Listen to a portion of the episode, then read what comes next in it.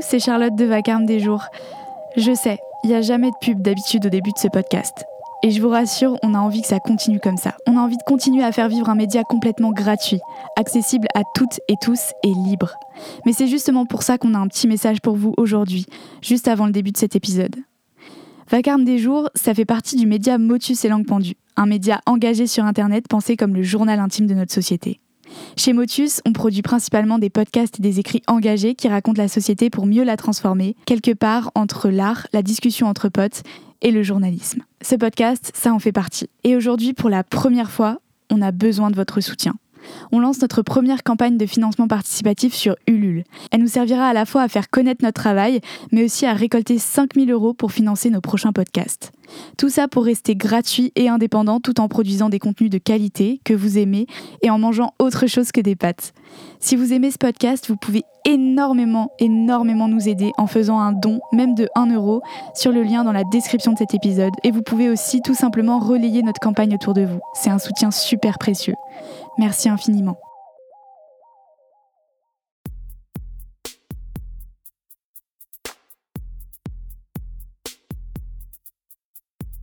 Salut, c'est Charlotte. Salut, c'est Marius. Et depuis deux ans, on vous raconte notre société dans Vacarme des jours. Vacarme des jours, ou VDJ pour les intimes, c'est un podcast pour penser l'actualité entre nous, produit par Motus, le média. Chaque semaine, on se penche sur une question qui traverse notre société en donnant nos points de vue en toute subjectivité. Une fois par mois, on joue aussi à l'avocat du diable pour vous donner des arguments qui éclairent un débat particulier. Bref, on est là pour vous parler de la société depuis la société et lui redonner des contours humains. Notre but, faire vivre notre temps et reprendre le pouvoir sur nos destins communs en les racontant. Salut. Salut. Mm, Ça va? Ça va et toi? Mm, Bah écoute, euh, bah oui, hein, ça va. C'est germanophobe. Et euh, c'est germanophobe de parler comme ça.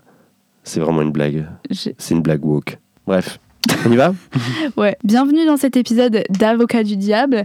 Les épisodes d'Avocat du Diable, pour rappel pour ceux du fond qui n'ont pas suivi, c'est les épisodes où on prend une thématique qui peut diviser la société et, et on se dispatche le oui et le non et on y dé- on débat euh, comme des pas les avocats gens du pour diable. des idiots à force de leur résumer à chaque fois? Non, tu crois qu'ils en ont vraiment besoin, toi? Ok. Eh bah oui, c'est ça. Et donc le sujet d'aujourd'hui, c'est? Le sujet d'aujourd'hui, mesdames et messieurs, euh, puisque ça fait euh, un peu plus d'un an que la guerre en Ukraine a commencé, on a eu envie de se poser la question la guerre nous concerne-t-elle? Hmm. Et c'est assez large comme sujet, mais parce qu'on trouvait que cette formulation, elle permettait de- de- moultes arguments dans les deux sens. C'est vrai que c'est intéressant de dire Ouais. la jeunesse de l'avocat du diable, mais en gros, on avait envie de parler un peu de la guerre en Ukraine.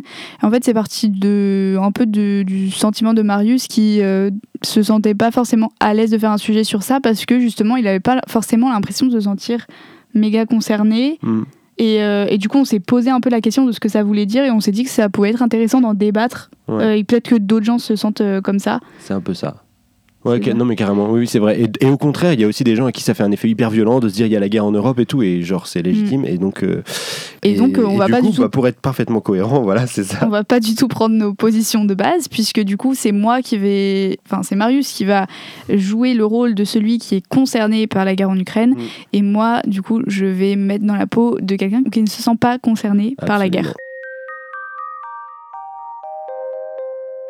Je commencerai ce débat en disant que, objectivement, la, guerre nous concerne parce qu'elle concerne nos corps, elle concerne nos vies, puisqu'on est dans une période d'inflation qui est en partie due à la guerre. Elle a, donc une influence sur nous, même si on n'est pas concerné dans nos têtes, matériellement, on ne peut pas l'éviter on ne peut pas éviter les conséquences qu'elle a sur nous. Ouais, bah, euh, je suis d'accord avec ça, mais, euh, mais je trouve que quand on parle de guerre euh, et quand on s'imagine la guerre en Ukraine, les premières choses auxquelles on pense, c'est pas forcément des trucs euh, euh, mais c'est vraiment euh, la guerre euh, dans ce qu'elle a de plus violent.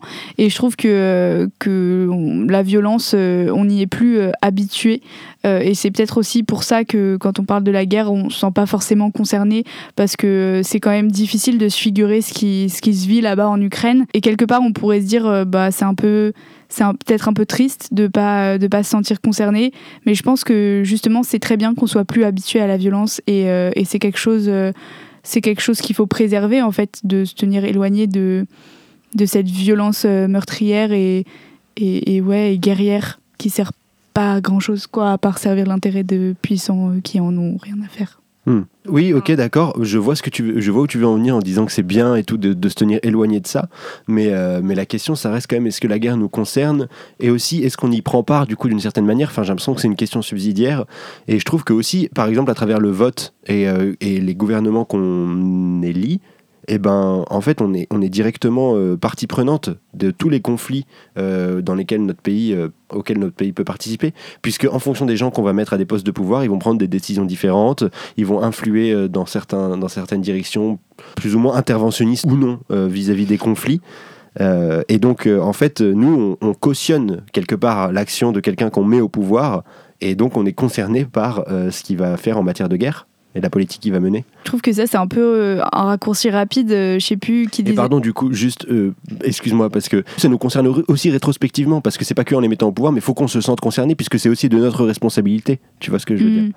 Mais justement, je trouve que c'est ce que je disais tout à l'heure, quand je disais que la violence euh, c'est une violence par laquelle on ne se sent pas concerné, et pas par exemple euh, comme la violence qu'il peut y avoir euh, contre des mouvements sociaux ou des trucs comme ça, mais en fait la violence de la guerre, ça apparaît vraiment une violence de puissants qui utilisent de la chair humaine en fait, et c'est ce que je sais plus qui disait, mais la guerre c'est des gens qui se détestent et ne se feront jamais la guerre, qui envoient des gens qui ne se détestent pas faire la guerre pour eux. Enfin, un truc comme ça, je hmm. crois.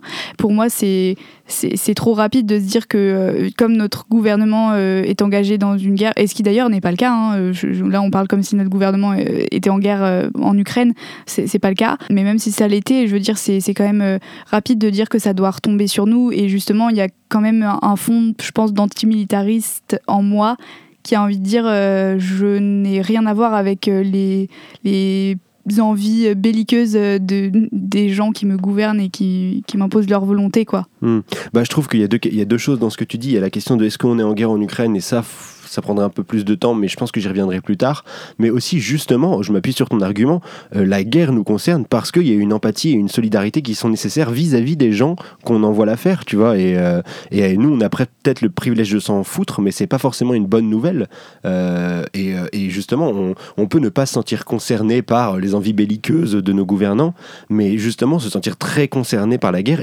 En fait, le truc, c'est un peu un argument bateau, mais si on se laisse atteindre par tout ce qui se passe, parce que c'est vrai qu'il faut avoir de l'empathie, etc., en fait, on va pas s'en sortir.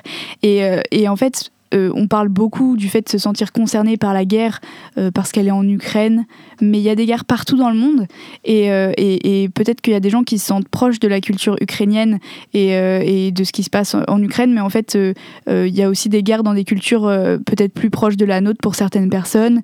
et pourquoi celle en Ukraine devrait nous atteindre plus Je veux dire, je me sens pas spécialement proche de la culture ukrainienne ou russe et pourquoi il y aurait une espèce de hiérarchie entre les monstres c'est-à-dire que absolument quelqu'un devrait se sentir euh, touché et bouleversé par la guerre en Ukraine et pas par euh, les guerres qu'il y a en Afrique et dans lesquelles d'ailleurs la France est beaucoup plus impliquée et, presque beaucoup plus responsable. Euh, je sais pas, Hmm. Mais justement, moi, c'est pas ça que je dis. Enfin, je comprends ton argument, il est intéressant, mais moi, je parle pas que de la guerre en Ukraine, je parle de la guerre en général.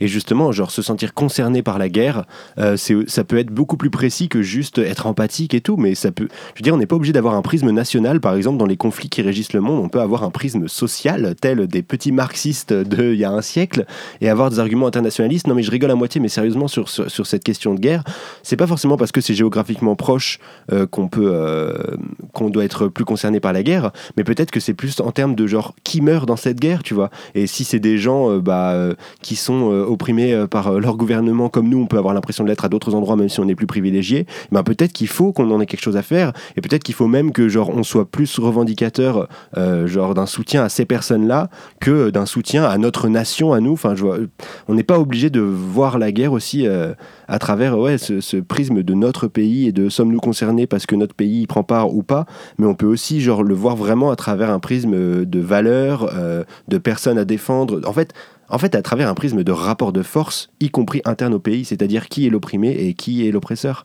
Mm. Bah, je dirais qu'il y a deux, y a deux réponses à ça que je pourrais donner. C'est que déjà, euh, comme je l'ai dit tout à l'heure, en fait, la plupart des guerres comme ça, c'est des guerres de puissance qui n'ont aucun ancrage dans les, dans des revendications populaires. Je veux dire, ça vient pas euh, du peuple en fait, ça vient du haut. Euh, et donc quelque part, on peut rien y faire. Et, et, les gens, quand on voit des reportages, etc., ont globalement, enfin, quand même envie que ça se finisse et pas spécialement envie qu'on les, qu'on les soutienne ou qu'on soit, qu'on, enfin, si qu'on les soutienne évidemment, mais je veux dire euh, qu'on maintienne le fait qu'il y ait cette guerre, etc. Euh, et le deuxième truc, c'est que, euh, comme tu disais aussi au début, bah, les conséquences que ça a sur nos vies, à nous en France, c'est des conséquences économiques. Et, quand on a peur de la guerre aujourd'hui, on a aussi peur pour nous de, ce qui va se passer en termes économiques. Et ça nous concerne à d'autres endroits, mais ça, ça veut dire que, il y a des gens qui doivent avant tout penser à ce qui se passe chez eux, à comment ils vont se nourrir euh, avec l'inflation, etc. Euh, et donc ça peut être compliqué de, d'envisager euh, de, de, se, de, se sentir particulièrement mobilisé par des tueries sur des, même si c'est sur des peuples quoi, genre qui sont loin de nous quoi. Mais pour, bah ok, mais, et pour changer un petit peu genre de, de, zone argumentative, bah justement ce que tu dis de on doit genre se concentrer aussi sur notre propre survie, rapport à l'inflation et tout ça, bah là en fait en Europe et dans le monde les situations sont de plus en plus explosives, que ce soit de manière interne au pays ou même en entre les pays. Il y a une, guerre économique qui sévit, euh, enfin, je veux dire, qui ne fait que s'accentuer avec la montée de la Chine, etc. Enfin, on va pas refaire toute la géopolitique mondiale, mais du coup, il faut nous aussi qu'on se prépare, peut-être, genre plutôt que de vivre dans le déni et d'être centré sur nos petits intérêts à l'instant présent, bah en fait, il y, a des, il y a un réchauffement climatique qui va vraiment bordéliser le monde. Il y a de plus en plus de conflits autour de ressources clés de notre survie. Enfin, il y a une montée de l'extrême droite aussi assez générale dans le monde, et l'extrême droite, on sait bien qu'elle est connue pour être assez belliqueuse. Donc en fait, la guerre nous concerne et elle risque de nous concerner de plus en plus, donc il faut qu'on s'en soucie dès maintenant. Alors, euh, deux trucs. Déjà, euh, je trouve que on parle tellement de la paix en ce moment et euh, on valorise tellement le fait de la retrouver, d'être enfin en paix. mais en fait, quand on est en paix, on se prépare constamment au fait qu'il y ait potentiellement la guerre. Et je trouve que, enfin, l'argument que la paix est précieuse, etc., il va avec le fait de on vit en paix en ce moment en France. Alors pourquoi on serait en train d'anticiper forcément le pire et comment on pourrait euh, être entraîné dans une guerre, etc. Euh, bien sûr, c'est dans un coin de nos têtes, mais je veux dire, je vois pas l'intérêt de faire ça et je vois pas euh, l'intérêt de de, de, jamais profiter de ce qu'on a et qui est tellement précieux. et le deuxième argument, c'est un argument beaucoup plus terrifiant, mais en fait, actuellement euh, et, et, depuis quelques décennies quand même, on a un truc euh, dans, pas mal de pays qui s'appelle euh, l'arme nucléaire. Et en fait, ce qui fait qu'il y a quand même beaucoup moins de, risques et de, enfin, de probabilités qu'on soit emmené dans une guerre qui dure longtemps et qu'on se massacre tous les uns les autres comme on a pu le voir. Bien sûr, ça peut arriver, hein, mais, mais je veux dire, la, dissuasion nucléaire, c'est quand même un vrai truc. Et, les pays aujourd'hui ont beaucoup plus intérêt à se mener des guerres économiques que à, envoyer euh, tous leurs citoyens euh, se faire massacrer en fait. Et donc je pense que je pense que voilà, c'est important aussi de, de, rester ancré dans nos réalités, euh, tout en étant lucide sur le monde, de pas trop anticiper et de profiter de la paix qu'on a. Hmm. Mais pour donner un dernier argument, juste en fait sur la guerre en Ukraine un peu plus, c'est aussi que genre faut quand même garder la conscience que les pays aux alentours ne sont pas à l'abri, que ça peut un petit peu déraper aussi. Il y a eu récemment un problème avec la Pologne qui dit avoir reçu des missiles sur son sol, il me semble, c'est ça? Ouais, en gros, euh, mais finalement, ça n'a pas été. Ouais. Enfin, ça a pas été vérifié et tout, mais en mode. Euh, mais il y, a eu une espèce de stupeur quand même au moment où on a parlé de ça, parce que la, la, Pologne fait partie de l'OTAN et qu'on est aussi dans une géopolitique où il y a des alliances et tout, et en fait, les conflits peuvent vraiment très très vite s'enflammer, et donc faut qu'on quand même, faut qu'on reste vigilant vis-à-vis de ces questions et qu'on continue de se sentir concerné par elles, ou en tout cas de se tenir au courant, et parce que en fait, ça peut très vite avoir une grosse influence sur nos vies. Et, euh, et ouais, et un dernier truc qu'on a, enfin, pas du tout évoqué ça, mais il y a aussi des gens qui disent on est concerné par cette guerre parce que on envoie des armes. Euh, ah oui, j'avais dit que j'y reviendrai plus tard euh, au fait de est-ce qu'on est en guerre en mm. Pologne. C'est vrai que ça aussi, euh, en Pologne, en Ukraine. Donc non, oui, c'est vrai que c'est aussi vraiment une grosse question. Et d'ailleurs, Emmanuel Todd, éminent penseur, dit qu'on est en guerre. Enfin, il a, il a sorti un bouquin il y a pas longtemps où il parle de ça et c'est vraiment intéressant la manière qu'il a d'analyser ça parce que lui, il est Il est très très pointu euh, sur les. Sur, euh, enfin bref, peu importe, je le recommande.